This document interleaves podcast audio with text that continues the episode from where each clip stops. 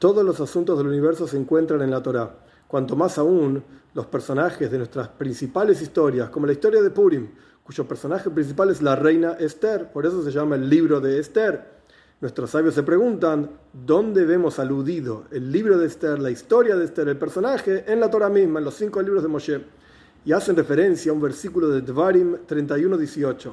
El versículo dice, Anoichi astir astir Dice Dios, yo he de ocultar mi rostro de ellos en aquel día.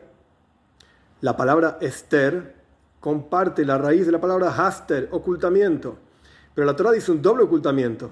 Haster astir, ocultarme, ocultaré. Y el Baal Shem Tov dice que hay un doble ocultamiento, no solamente la presencia de Dios está oculta, sino que uno ni siquiera se da cuenta que está oculta.